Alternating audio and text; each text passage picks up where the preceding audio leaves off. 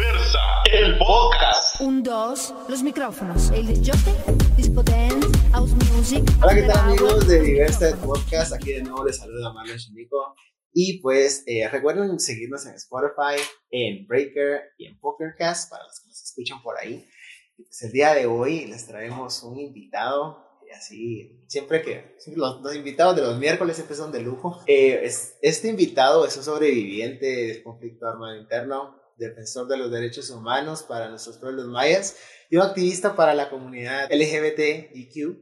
El día de hoy tenemos a Fernando Us Álvarez. Fernando, ¿cómo, cómo estás el día de hoy? Eh, buenos días, pues muy bien, gracias por, por invitarme, estoy muy contenta de poder compartir con ustedes, gracias por la presentación y gracias a las personas que nos están escuchando. Fernando, y estábamos hablando a- antes de que comenzara el, el podcast que no somos personas mañaneras, ¿verdad? Nos costó un poquito levantarnos el día de hoy. Sí, bueno, yo tengo particularmente esa, esa dificultad, mi, mi sistema empieza a funcionar más tarde, puedo concentrarme más en la noche. En la noche. En la noche puedo escribir y, y tener más ideas, más claridad de lo que me puedo concentrar mejor. Pero bueno, hay que trabajar de, en Y la con- mañana. Y con café, pues nos vamos todo el día. Sí, así nos vamos todo el día. cabal. Ahorita ya nos tomamos la primera taza de café, entonces ya estamos listos como para empezar el, el podcast del día de hoy. Así es. Pues bueno, este, Fernando, cuéntanos algo de ti. Queremos conocerte. Bueno, yo soy una persona que llegó a Ciudad de Guatemala hace más de 30 años, tengo 39. Eh, vine a Ciudad de Guatemala en el contexto de la guerra, huyendo del, pues de la represión que vivimos en los años, alrededor de los años 80. Digamos, eh, no, no logro desconectar y no quiero desconectar, no quiero eh, presentarme como una persona ajena a mi cultura. Soy una persona maya quiché, soy originario del final de la Sierra Los Cuchumatanes, de una aldea llamada Macalajao. Eh, soy de tierra fría, como se decía antes, ahora ya no hay tanto frío, ahora hay mucho calor por todos lados. Eh, y, y pues sí, esa es, mi, esa es mi procedencia, ese es mi origen. De por allá venimos De allá. entonces, Ajá. por donde se dan los duraznos. Así es. Ajá, sí, sí, sí. Bueno, y mm, cuéntanos, eh, 10 años ya en la defensa de los pueblos mayas. Bueno, más o menos, realmente no sé si sea más, sea menos. Mi trayectoria laboral de alguna manera estuvo vinculada a organizaciones o espacios en las que se acompañan comunidades indígenas, se documentan casos de violaciones a derechos humanos y esta experiencia la empecé en 1999 en la oficina del Procurador de los Derechos Humanos. Eso fue hace 20 años, cuando 20 yo años. cuando yo tenía 19 eh, y un año de universidad, porque entré a la universidad a los 18. Entonces, pues digamos que más o menos esa es la trayectoria. Quizás la diferencia, porque cuando somos nombradas como activistas uno empieza a pensar qué significa esa identidad o qué significa ese título que nos ponen. Pero creo que es eh, comenzar a hacer de manera consciente acciones en favor de los derechos de las poblaciones o de las personas o de las comunidades que nos sentimos identificadas, sea porque de ahí viene nuestra historia o porque nosotras sentimos una empatía con estas causas, con estas situaciones. Y en el caso mío, pues empecé en ese tiempo. 20 años ya en la Ya diría, ya diría, mm, pero te digo, más menos, Más menos. más menos, con más conciencia de, de cuándo sí estaba reivindicando y cuándo, pues digamos, creo que en general he tenido la oportunidad de estar en espacios laborales donde está relacionado la defensa y protección de derechos humanos, promoción de derechos humanos, y en la que sin duda me he sentido vinculado por mi propia historia también. Cuéntanos, estaba revisando yo, eres parte del programa de resarcimiento. Para empezar, ¿qué es resarcimiento para la gente que nos escucha? Sí, eh, trabajé para el Programa Nacional de Resarcimiento, que es un programa de reparaciones en el contexto, bueno, para contarles un poco, eh, Guatemala pasó un proceso de conflicto armado interno que duró 36 años según los datos oficiales. Se estableció una comisión de la verdad. En los países donde las Naciones Unidas han acompañado a través de misiones de paz, se han establecido eh, comisiones de la verdad. Las comisiones de la verdad tienen, entre otras tare- tareas, esclarecer los hechos ocurridos y resarcir a las víctimas. Resarcir es como reparar, ¿no? Reparar. Esa fue una gran discusión a finales de los noventas, porque la discusión era si era reparación o era resarcimiento. Sin duda una claridad que se tenía en ese momento era que nada podía hacer, ningún tipo de reparación, ningún tipo de resarcimiento podría hacer que las víctimas volvieran, que el daño cometido no se hubiese cometido, ya el daño estaba Se cometido. deshiciera. Exacto, se deshiciera, eso no era posible. Y hay traumas que provocó la guerra y hay dolores y hay pérdidas que la guerra dejó que, es, que no es posible eh, restaurarlas. Pero la Comisión de la Verdad y previo a la Comisión de la Verdad de Naciones Unidas estuvo la recuperación de memoria histórica de la Iglesia Católica, sí coincidía en que la verdad era necesaria. La verdad era necesaria para la reconciliación, que es una decisión política y es una decisión personal también. Eso no es una obligación, es difícil decirle a la gente que se reconcilie. Que sea reconocible. Y creo que no es una tarea de nadie decírsela a alguien más. Una. Y dos, que también sobre la base de la verdad se podía hacer justicia. Entonces, la Comisión de la Verdad termina con un informe que se llama Guatemala, eh, Memoria del Silencio. Es un informe con varios tomos, pero hay un resumen ejecutivo que invito a las personas a que lo puedan leer. Es una radiografía histórica de nuestro país que no solo habla de un país que ya dejó de ser, sino que podemos explicar eh, muchas situaciones en las que estamos viviendo hoy en día. Por un lado, la, el informe de, de la verdad o el informe de la Comisión de Esclarecimiento Histórico estableció entre sus recomendaciones instalar un programa gubernamental de reparaciones o de resarcimiento, que fue el que se llamó Programa Nacional de Resarcimiento. Yo entré a este programa a finales del 2006, si no estoy mal, y eh, salí de ahí tres años después. Eh, eh, me tocó acompañar, estuve en la unidad de análisis de casos y pues recibir las historias, los casos, la documentación de varias, de varias personas, comunidades afectadas durante el conflicto armado se contaba con un parámetro de atención y de reparación, digamos, de resarcimiento económico, cultural, productivo, qué sé yo, y a partir de este análisis se podía establecer entonces qué tipo de medidas eran aplicables en el marco del mandato del programa en ese momento. Este mandato ha cambiado, pero digamos que es el programa de resarcimiento, Es reparar. programa de resarcimiento. Esa es como la obligación del Estado y está eh, promovido por el derecho internacional que refiere al derecho a la no repetición. Deben haber garantías para no repetir los hechos sucedidos durante el conflicto armado en Guatemala, pero que también han ocurrido en otros países del mundo.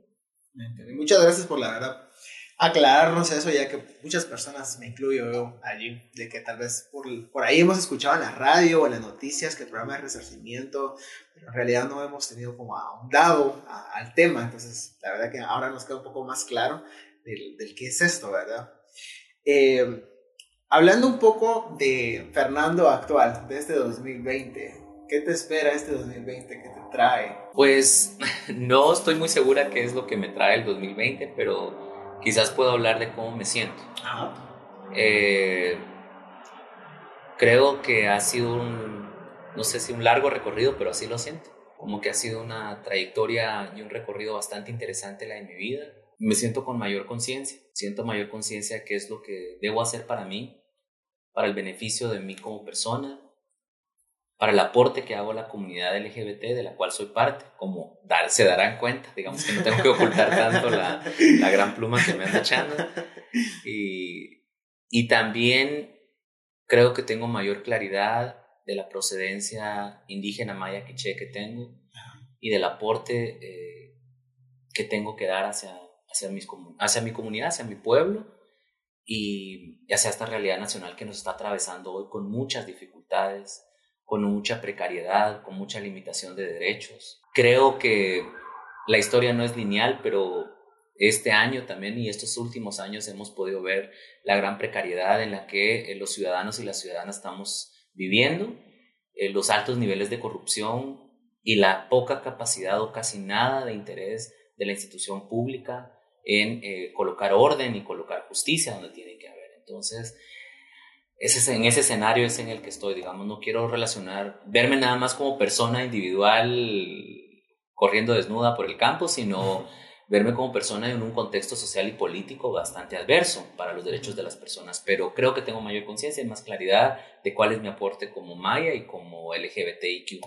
El Fernando del 2020. Algo que, que comentaste ahorita que me pareció muy importante fue de que hablamos mucho del orgullo de la comunidad gay, homosexual o como le quieran llamar, pero también es ser el, el orgullo de ser de Guatemala, de ser una persona indígena, de reconocer las raíces y la verdad eso se le reconoce a cualquier persona que, que pelea por eso, ya que es algo que siento yo, de que eh, no tenemos como que tanta visibilidad en los medios, ya que en cualquier anuncio de la tele que miramos, miramos únicamente a personas de tez blanca. A, veces no nos sentimos tan identificados en un anuncio y decir, ah, ahí no aparezco yo, ¿por qué no estoy eh, representado?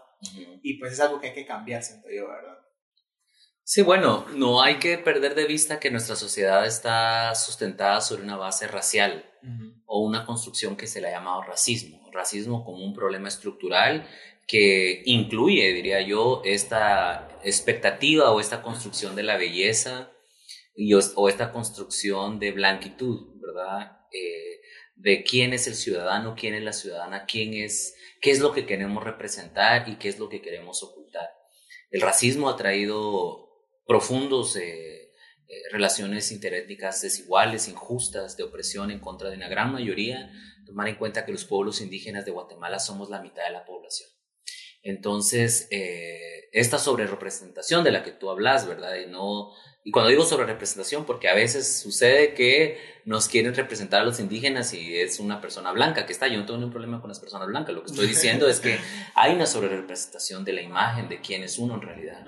Y esto es un terrible problema para Guatemala porque Guatemala está negando la mitad de su identidad, su procedencia. Entonces, eh, a nivel psicológico, esto tiene un impacto, a nivel de la autoestima tiene un impacto, a nivel de construir identidad política de un país tiene un impacto. Entonces, uno escucha cualquier pendejada de la gente hablando o haciendo que puede tener una explicación para decir qué es o qué no es guatemalteco, pero son identidades muy vacías. Creo que hay, hay situaciones que, que nos han puesto en, en esta jugada un poco chueca, y no solo chueco por decir que, que no estamos representados, sino porque las comunidades indígenas es donde hay mayor carencia de servicios, eh, empobrecimiento, oportunidades de estudio, oportunidades de trabajo, servicios públicos como la salud, la educación.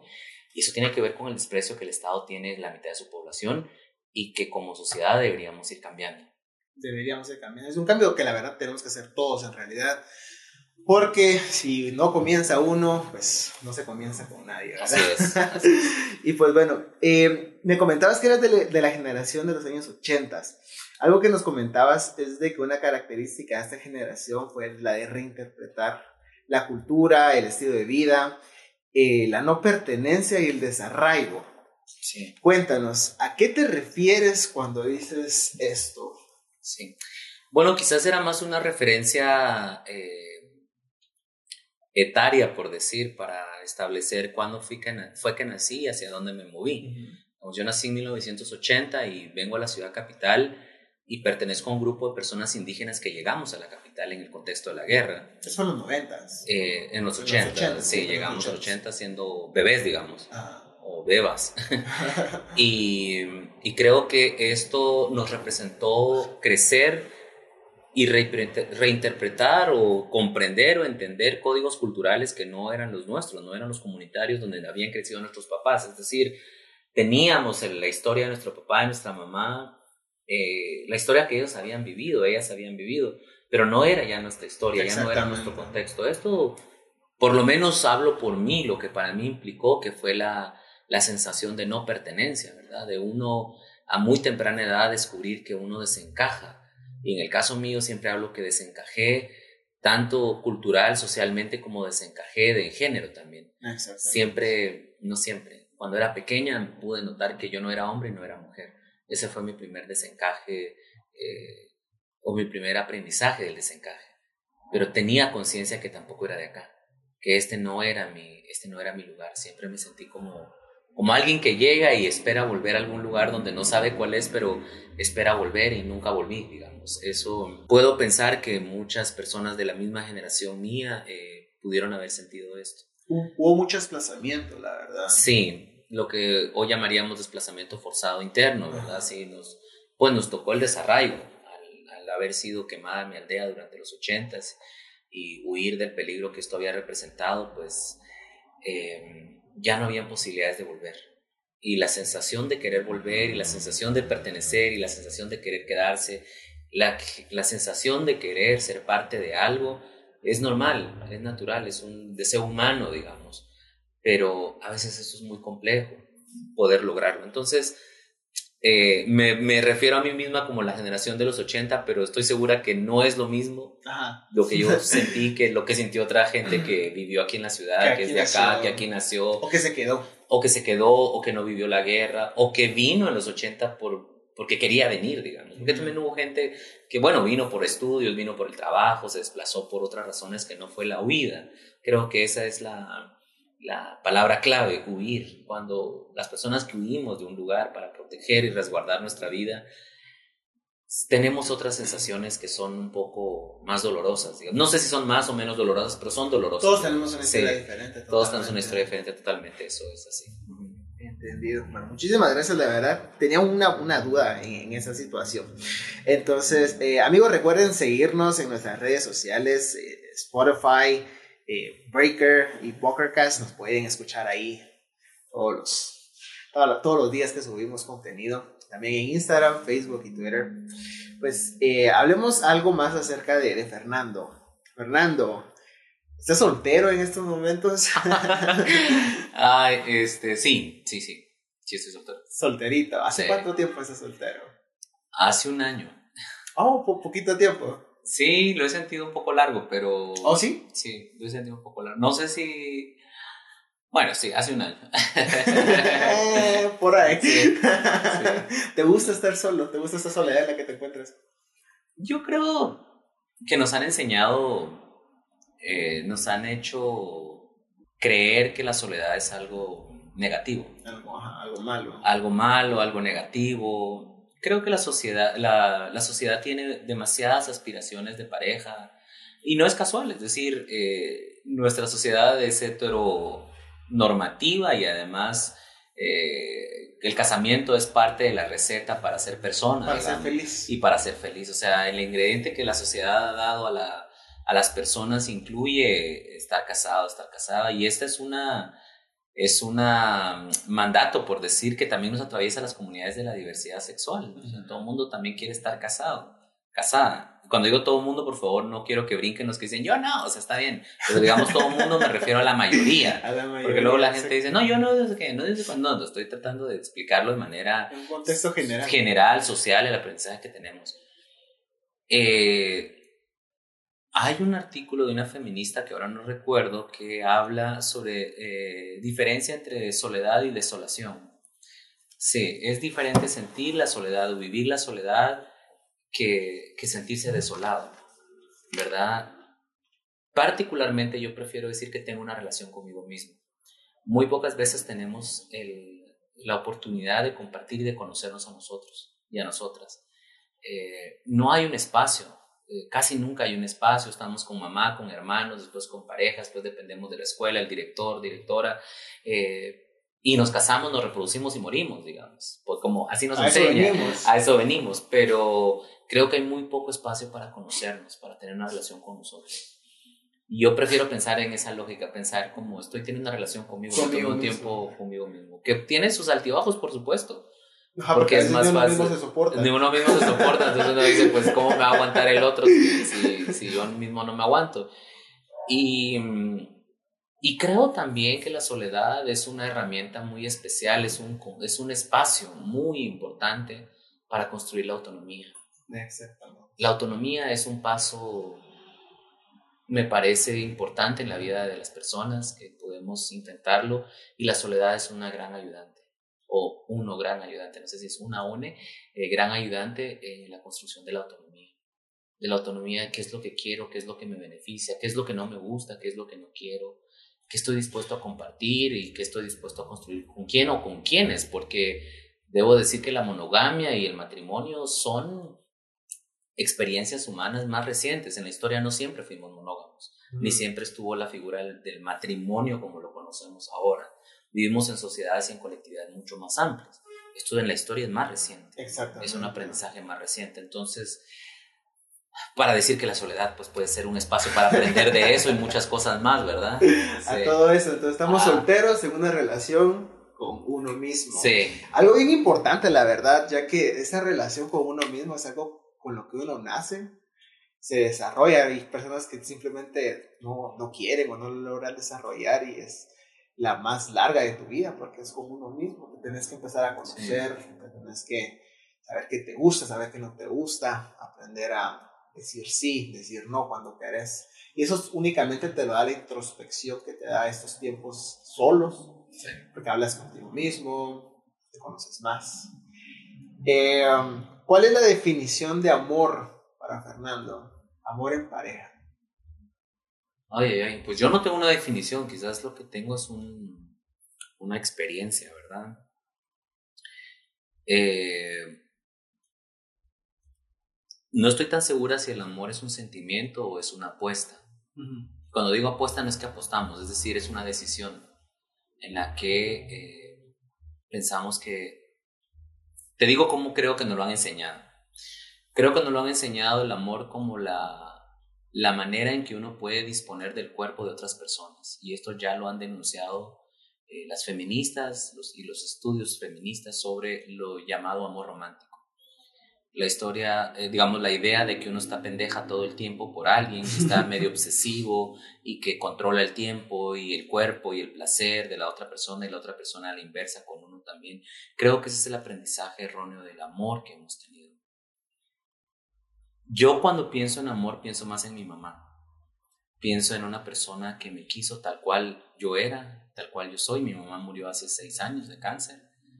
Y cuando pienso en amor, pienso en ella. Pienso en afecto, pienso en aprecio. Pienso que es la capacidad de un ser humano hacia otro, si estamos hablando de pareja, ¿verdad? Pero puede ser más amplio. Exactamente. No, debe ser solo pareja. Pero es cuando una persona te demuestra aprecio, siente un aprecio por ti y siente un afecto por ti. Y uno puede tener esa reciprocidad. No siempre es así. Tenemos ideas eh, o aprendizajes del amor que son más limitadores, más obsesivos. Y muchas veces creo que nuestra idea de amor proviene de nuestras propias carencias.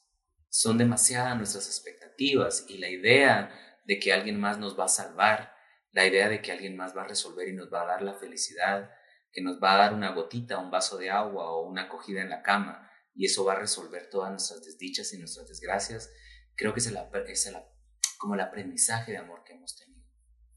No estoy muy clara qué es el amor no estoy muy clara, pero sí te puedo decir y les puedo decir que cuando pienso en esta palabra me acuerdo mucho de mi mamá. Y, y eh, intento darle mis propios ingredientes y irlo construyendo. Por supuesto que, que de lo que te he hablado como aprendizaje el amor nos, nos acompaña todos los días. Nos despertamos solas en la cama y tenemos la idea de que si alguien estuviera ahí sería más fácil, sería más feliz, sería más resuelto. Y no estoy tan segura que eso sea cierto tenemos muchas expectativas de que alguien más resuelva nuestra vida. Entonces, Esa es la cuestión. Tener expectativas únicamente a veces acarrea decepciones porque... Y no, y no, y no, y no es siempre esto, obviamente, hay cosas bonitas en, la, en, en, cuando estamos en pareja y así. Pero todo viene de la génesis, creo, como, como, como lo dices. Tú hablas de amor, y lo primero que te viene a la mente es tu, es, tu mamita, ¿verdad? Entonces, mm. es, es tu, fue tu génesis, fue lo que aprendiste y te lo enseñó muy bien y, que, lo siento, lo que, que, ya no esté con nosotros, la verdad. pero, pero bueno, cuéntanos, ¿quién es la persona que te inspira a ser mejor cada día? por la que haces todo esto?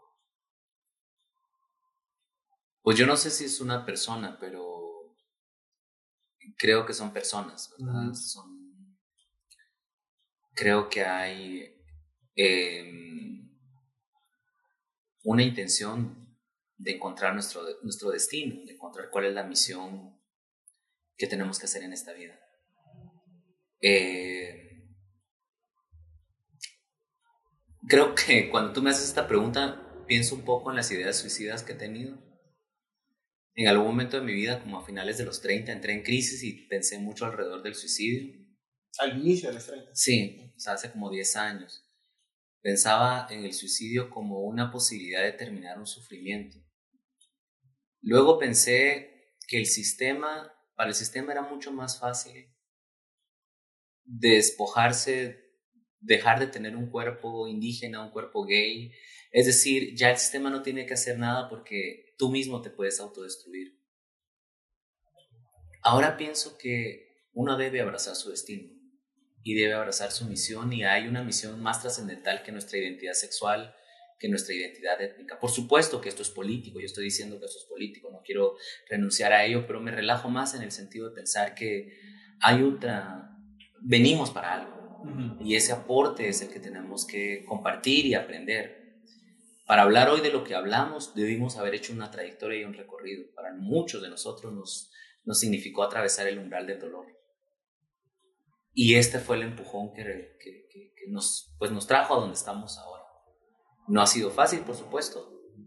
Eh, creo también que, que me inspira la memoria de mi papá, la memoria de mi mamá, la memoria de personas que en situaciones mucho más adversas que yo lograron ser quienes fueron. Me inspira la resistencia del pueblo indígena guatemalteco, que pese a la estructura racial que hay en este país, pese a los constantes eh, mensajes de racismo social, nos mantenemos con nuestros 23 idiomas, nos mantenemos con nuestros trajes, nos mantenemos con nuestra espiritualidad como una conexión con el universo. Me inspira la alegría y los colores de la comunidad LGBT que pese a la homofobia sostenida por la religión, brincan, bailan, se mueven, son alegres, nos reímos, lloramos. Creo que esa energía es la que me pensaría más en energía que en personas son las energías que me sostienen, que me mantienen, porque de alguna manera también mi historia está en la historia de muchas de estas personas. Entonces, eh, eso es lo que ahora me, mantiene, digamos, me mantiene, me proyecta y de la que me abrazo. Y principalmente yo digo, abrazo mi destino, abrazo mi historia y no sé qué trae el futuro. Creo que nada más me agarro duro, me agarro duro para lo que trae, para lo que viene.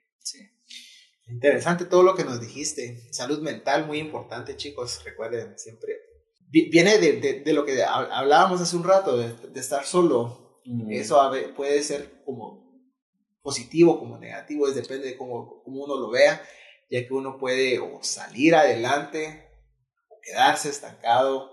Que, que va a salir es uno y que lo tiene que sacar es uno, porque si no, nadie más lo va a sacar y además yo creo que la soledad es una, a ver, eh, yo creo que la soledad es una, puede ser e, eventualmente una opción, digamos, que la gente decida tener una relación, pero también cuando hablo de soledad no estoy hablando de tener relaciones individuales o ir hacia el individualismo.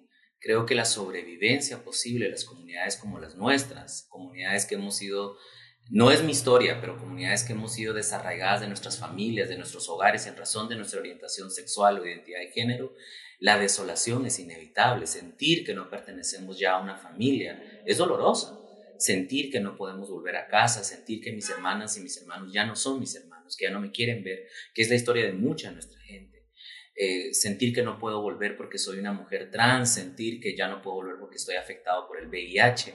Estas son historias de nuestra comunidad que nos atraviesan con mucho dolor creo que la resistencia está y la sobrevivencia está en la capacidad de hacer vida colectiva, ¿verdad? O sea, la soledad como un ejercicio personal, pero la colectividad como un ejercicio de sobrevivencia político.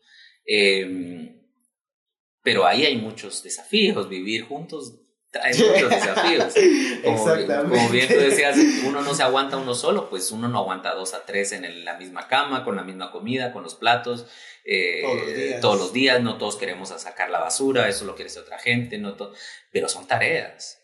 Ahora, yo sí veo que, en, que la vida colectiva es, es la salida a muchas de nuestras cosas. Nosotros tenemos una red entre nosotras, nos apoyamos, quienes vamos, desde quienes vamos a la disco y cómo juntamos para las chelas, hasta quién va a cuidar a alguien cuando está enfermo y quién se lo lleva al hospital, quién lo saca cuando la familia no está. Y eso no es posible si no hay una red tan fuerte como la red de la diversidad sexual. Pero requiere, requiere desafíos, requiere cosas eh, que debemos hacer. Y que juntos los vamos a, a superar. Sí, sí. Solos es un poco más difícil, la verdad, la lucha. Sí, sí, sí, Es un poco más, más difícil la lucha, pero se puede. Si ustedes lo quieren hacer solos, lo pueden hacer, pero sería mejor de que hiciéramos todos juntos, la verdad. Estas energías de las que ahora me comentabas que son las que te inspiran, ¿crees de que ahora, ya viendo en retrospectiva, fueron las que te ayudaron o, para comenzar este trabajo que haces actualmente? Sí, yo creo que no fue una casualidad. Al principio lo, lo tomé con mucho dolor. Yo hice parte de la misión de transición de Naciones Unidas, la misión de paz. Cuando se va del país, se capacita a un grupo de guatemaltecos y guatemaltecas en temas de observación de derechos humanos. Yo fui parte de esa generación, de ese grupo, cuando tenía 24 años. Y la historia me llevó a volverme a encontrar con mi historia. Y en ese momento fue muy doloroso pero creo que era necesario pasar por ahí, era mi aporte, desde, lo que yo viví, aportar en un nuevo momento, un nuevo contexto a una nueva generación. Esto no ha terminado, o sea, la lucha por la verdad, por la justicia, por la memoria de las víctimas, es una lucha que no va a terminar nunca. Eh, ojalá las nuevas generaciones también encuentren un sentido de vida en, en la historia de nuestro país ojalá no desde el dolor, sino desde la verdad, desde la justicia, y que en ese momento yo pues la pasé un poco mal, pero después comprendí y fui hasta viendo que me fui trabajando por una serie de lugares donde lo que se hacía era reivindicar derechos y promover derechos humanos de diferentes colectivos en mucha vulnerabilidad. Y ahí estaba mi trabajo. Pues. Entonces, no siempre tenemos la suerte de coincidir tu trabajo, con tu historia, con lo que te gusta, con lo que puedes hacer y con lo que quieres hacer. No siempre estamos en disposición de querer hacer las cosas porque nos duelen, porque huimos de ese dolor, por lo que sea. Pero esa fue lo que me tocó a mí y no te diría que al principio lo acepté con mucho gusto, digamos, también tuve mis resistencias y quise irme a otros lados, pero por lo visto la vida fue más sabia y me puso donde tenía que estar. Y, y aquí estoy. Siguiendo siguiendo. bueno, en el ámbito de la comunidad que nos, en la que nos movemos, que somos la comunidad LGBT, IQ y asociados, ¿cuál es la opinión que, que, te tiene esta comunidad actualmente, en este 2019, en este 2020? Em, ¿Qué es lo que piensas? ¿Cómo es que, que estamos ahora como comunidad nosotros? Sí, yo creo que es una comunidad, la comunidad es de la diversidad sexual en Guatemala, no la puedo ver y no la puedo imaginar, es como, más bien, la veo y la imagino como una comunidad vibrante, eh, alegre, que ha atravesado una serie de historias de dolor, desde la afectación del VIH en los noventas hasta la historia actual de dificultades de empleabilidad, trabajo, capacidad económica, igualdad, eh, de derechos. Eh, se ha incrementado en los últimos años los fundamentalismos religiosos y los discursos de odio que han afectado nuestra vida, que afectan nuestra felicidad, nuestra plenitud, nuestra capacidad de ser seres humanos. Eh, creo que es una comunidad que, que se mantiene a pesar de que le hacen falta cosas como a todo. y no quiero dejar de, de decir que las organizaciones LGBT eh, tienen un llamado a la responsabilidad de promover un pensamiento crítico, porque creo que muchas veces, esa es mi opinión, y, voy a, seguro no, no va a ser compartida por muchas, pero no estoy de acuerdo que se promuevan únicamente eh, actividades que tienen que ver con concursos de belleza eh, que promuevan el estereotipo de género, que promuevan el este, estereotipo eh, sexual de, nuestras, de nuestro afecto, digamos. No me parece que esto sea suficiente y que sea lo más beneficioso para la comunidad. Necesitamos, requerimos fortalecer nuestra colectividad, fortalecer el respeto mutuo. Hay un alto índice de violencia LGBT, de homofobia, lesbofobia, transfobia internalizada en nuestras comunidades, que hay que deconstruirla. Hay mucho racismo dentro de las comunidades LGBT, pero también hay mucha homofobia entre las comunidades indígenas. Entonces, y aquí no es tirarle a todos por tirar, sino decir qué es nuestra responsabilidad como comunidades, qué es nuestra responsabilidad como personas de la diversidad sexual. Con dificultades, por supuesto, porque venimos de muchas historias de dolor y cuando uno está dolorida, una tira para todos lados. No, no es quien me la hizo, sino quien, me, las paga. Pero tenemos que ver con ojos críticos qué es lo que estamos haciendo. Creo que hace falta mucho más articularnos como una comunidad más sólida frente a todo lo que hemos tenido y lo hemos demostrado. Eh, pero hoy creo que también las, organizaciones LGBT tienen una alta responsabilidad de permitir espacios de convivencia y de permitir espacios de construcción de pensamiento crítico y, y por supuesto seguimos siendo afectados por el VIH y, enfermedades terminales, eh, dificultades para las mujeres trans de la tercera edad, personas de la diversidad sexual de la tercera edad, pero personas de la diversidad sexual con discapacidades también mucho más invisibles que otras. Entonces, creo que hay como muchas necesidades, muchas prioridades, pero yo empecé diciendo los colores y la alegría porque es lo que me mueve de esta comunidad. Yo creo que el toque de, colorinca que tengo y de alegría lo tengo por, por, ser parte de la diversidad sexual. Sé que me falta mucho, no soy muy buena bailarina, pero hago mis esfuerzos. Pero eso, eso es lo que tengo de ahí, pero hace falta muchas otras cosas más. Y sobre todo, creo que nos merecemos vivir con mucha más plenitud, que esta es nuestra casa, este es nuestro momento, este es nuestro territorio y este universo nos pertenece. Y estamos aquí porque tenemos el permiso de estar, tenemos el derecho de estar aquí. Tenemos el derecho de estar aquí, exactamente. Algo que me, que, me, parece muy importante, tenemos esta em, discriminación que, ponerlo en el contexto en el, en el que lo hablamos, Imaginemos, nacemos en una comunidad eh, del interior de la, de, la, República. Eh, entonces somos indígenas. Luego descubrimos, cuando vamos creciendo, de que somos parte de otra comunidad. Así es. Otra comunidad a la cual también es una minoría. Sí. Hay algunos casos eh, que lamentablemente se están incrementando, que vuelven a unirse a otra comunidad, que es eh, esta enfermedad que comenzó en los 80, a finales de los 80, que es el VIH.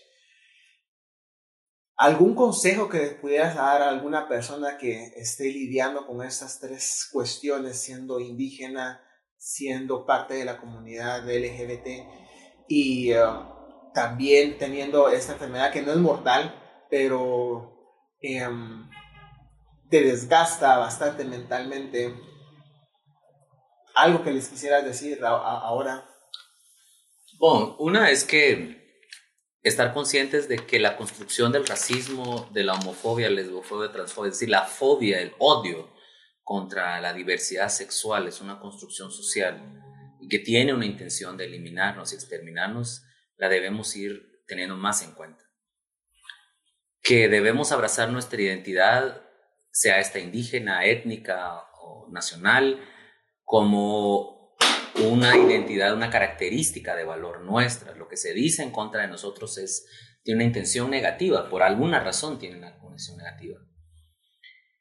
Eh, creo que la afectación del VIH está más concentrada en la ciudad eh, que en los territorios indígenas. Sin embargo, también este mensaje va dirigido a las personas que la están pasando muy mal y decirles que eh, habemos muchas personas que hemos pasado por diferentes dificultades, que hemos pasado por diferentes momentos cruciales, dolorosos, que nos llevaron a estar acá, eh, que vale la pena apostar por la vida, que vale la pena en articularse y generar pensamiento crítico, pensamiento político respecto a lo que está pasando. Y sobre todo, en no dar poder a la otra persona, a los otros, con lo que dicen de nosotros, no creérnosla. Por supuesto que tiene una implicación real, que me griten todos los días hueco en la calle, por donde paso. Por supuesto que eso no está en mi mente, eso está ocurriendo. Exactamente. Eso está ocurriendo. Pero hay niveles de poder que podemos transferir a la gente. Yo aprendí que cuando me empieza a importar menos lo que la gente opina de mí, le quito poder. Cuando yo tenía 20 años, 24, entre 20 y 24 y la gente empezaba a decir que habían rumores de que yo era homosexual porque antes no se me notaba tanto. yo empecé primero con miedo y después yo afrontaba a la gente. Afrontaba, no estoy diciendo vayan y penqueen a la gente, no. Yo iba y decía, ¿tú quieres saber algo de mí? No, la gente dice, es que la Mara anda contando que vos, la Mara o tú quieres saber algo de mí. Pues, vos quieres saber algo de mí, sí, yo soy gay, soy homosexual, me gustan los hombres. ¿Eso tiene un problema contigo? No, ah, listo. Sigamos trabajando. Venimos aquí a trabajar. Tú sos el contador y yo soy el asistente. Entonces no hay lío. Soy homosexual como si tú me dijeras que eres católico y yo te dijera que soy evangélico. No, no debería esto definir nuestras relaciones de respeto. Y a eso voy que uno no debe darle poder a la gente, debemos quitarle el poder a la gente. Ya no deberíamos, lo que estoy diciendo por supuesto tiene un grado de complejidad, pero lo que estoy diciendo en general es, no podemos permitir que lo que la gente diga de nosotros defina quiénes somos nosotros. Eso no nos define. Y la gente puede seguir diciendo lo que quiera. Hay que irle quitando importancia a esas cosas. Exactamente, mientras menos importe, más feliz va a ser uno más estable mentalmente va a estar uno, más tranquilo va a estar uno y como lo dices, le vas a dar menos poder a la gente. Eh, cuéntanos, ¿cómo describirías a Fernando en tres palabras o tres adjetivos? Si se puede, si es que se puede hacer, ya que una persona se puede definir de muchas maneras, más una persona tan interesante como, como lo es Fernando. Pues yo diría que soy una loca maya progresista. Loca maya progresista. Eh, Creo que loca porque en este mundo no se puede estar más cuerdo, que la cordura y la concordancia son valores que se han dado para justificar la normalidad. Y yo ante esa imposición de la normalidad quiero decir que soy una loca, soy loca plumosa, eh, maya porque es el origen del que yo provengo, el espíritu que me trajo hoy acá, de quienes me siento protegido. Y progresista porque creo que siempre estoy intentando tener una posición política que supere eh, las eh, polaridades, es decir, uno contra otro, uno contra otro, y creo que no es mi ejercicio político, sino superar, eh, trascender a esa, a esa bipolaridad, esa lucha parece que, es, que siempre parece que es entre dos, ¿verdad? aquí no tenemos una lucha contra los heterosexuales ni contra los hombres Aquí no hay una lucha, aquí hay una lucha contra el abuso, contra la opresión, hay una lucha en contra de la desigualdad, en contra el racismo y la, la exclusión. Y aquí hay una apuesta por la, por la igualdad de derechos. Esa es, creo yo, lo que define el progresismo. Muy interesante, la verdad, pues, esta descripción. Me gustó bastante. Creo que a muchas personas también les va a gustar esto. Eh, ¿Algo que te gustaría dejar huella en esta, en esta sociedad, ¿cómo te gustaría que te recordaran? Uy. que dijeran, ah, Fernando, ¿se recuerdan? ¿Qué es lo que te gustaría que dijeran?